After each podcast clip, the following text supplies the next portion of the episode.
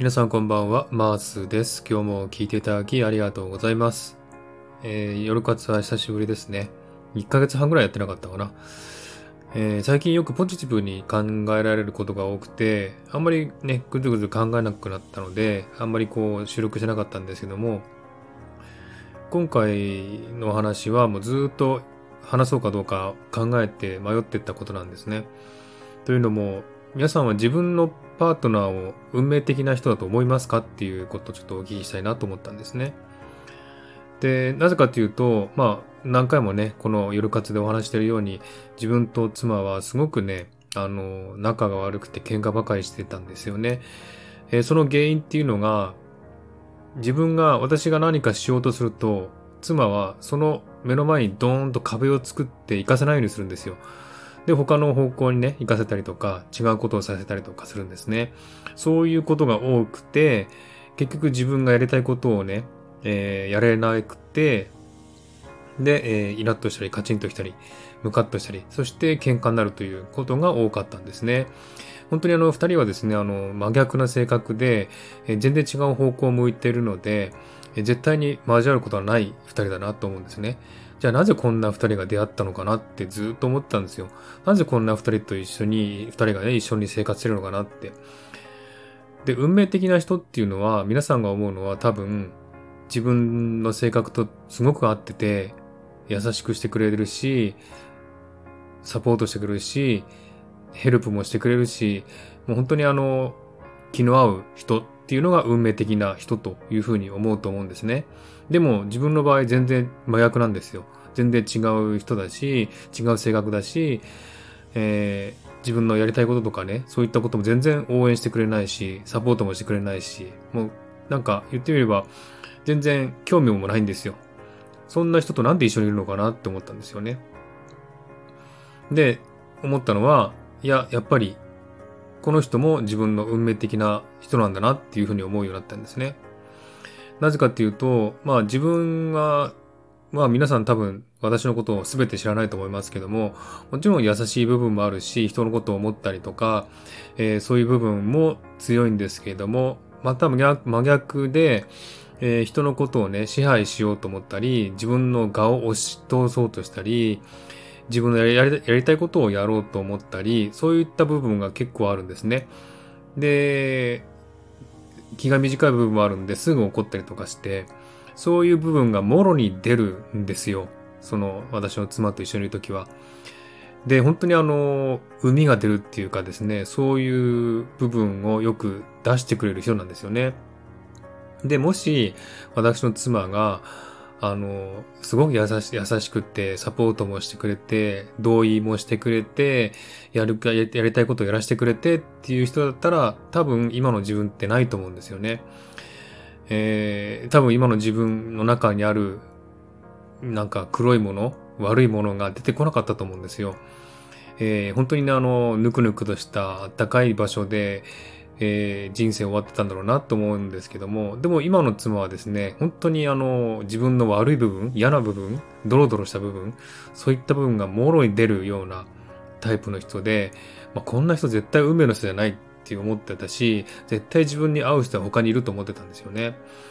でも、やっぱり、今考えてみると、そういった部分が出たからこそ、うん、自分が変わることができたし、自分の悪いとこに気づくことができたし、えー、自分のね、嫌なところも理解して、自分が理解して直そうとすることができたんだなって思うんですね。で、まあ最近スピリチュアル的なことをよく聞いたりするんで思ったのは、多分生まれる前に二人は話し合ってね、じゃああそこで出会ってこういう体験しようねって言って別々に生まれてきたのかなって思ったんですね。多分そういうふうに生まれてきたんだと思います。自分たち二人は。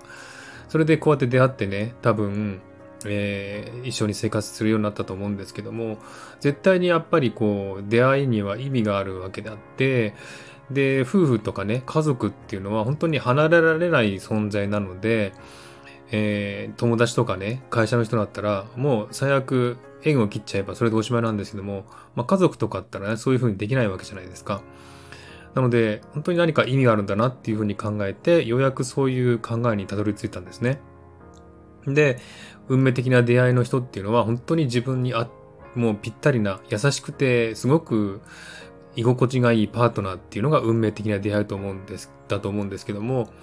自分の場合は真逆で、やってることも考えてることも全然反対、絶対に交わることはないと思うような二人が出会ってこうやって一緒に生活してるっていうのも、やっぱり運命的な出会いなんだなって思ったんですね。うーん、多分、そういった妻とのね、嫌なこととか喧嘩とか、そういった部分がなければ、えー、今のね、こういった反省したりとか考え込んだり、まあもちろんしましたけども、そういう自分はなかったろうし、うん、そういう自分があったからこそ、悪い部分をね、海を出して、そこを直そうとした自分がいたんだなと思うと、まあそれだけ本当感謝だなって思ったんですね。うん、やっぱり、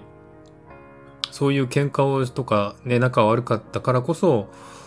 感謝だなって思えるようになったし、うん、ぬくぬくと生温かい、ね、本当に優しい、居心地のいいパートナーと一緒にいてね、そういった環境にいるよりも、自分は本当に成長したんだなって、成長できたんだなって思うんですね。えー、まあ、いろんな問題があって、いろんなことをね、えー、経験して、で、そのいろんなね、あの悪かった部分が出て、それを今こうして少しずつ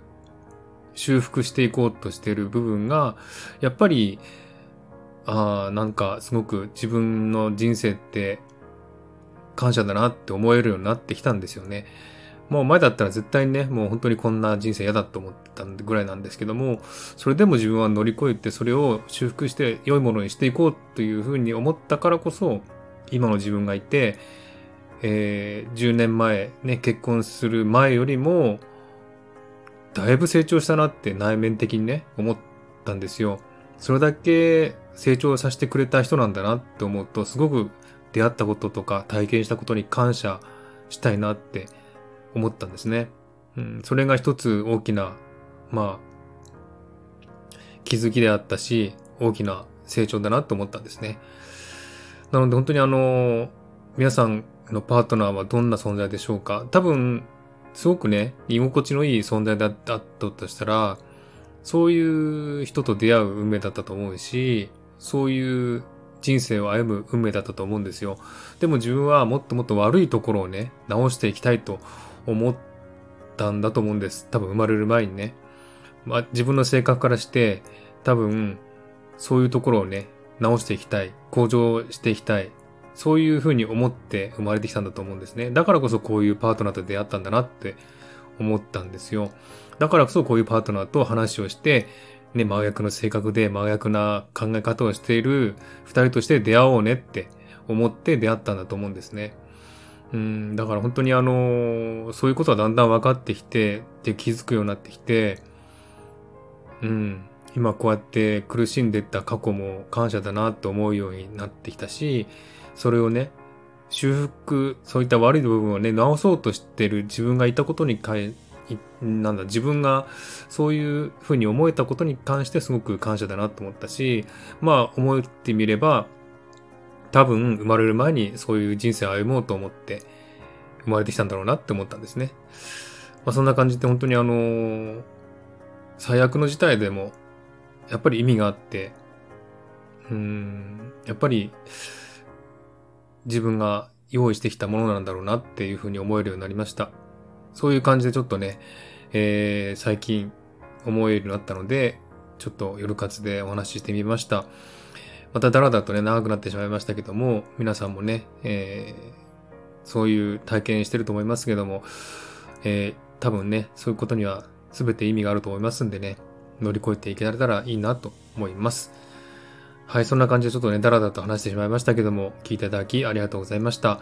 えー、またね、えー、次回お会いしたいなと思っております。今日も聞いていただきありがとうございました。では、今日はこれで終わりにしたいと思います。おやすみなさい。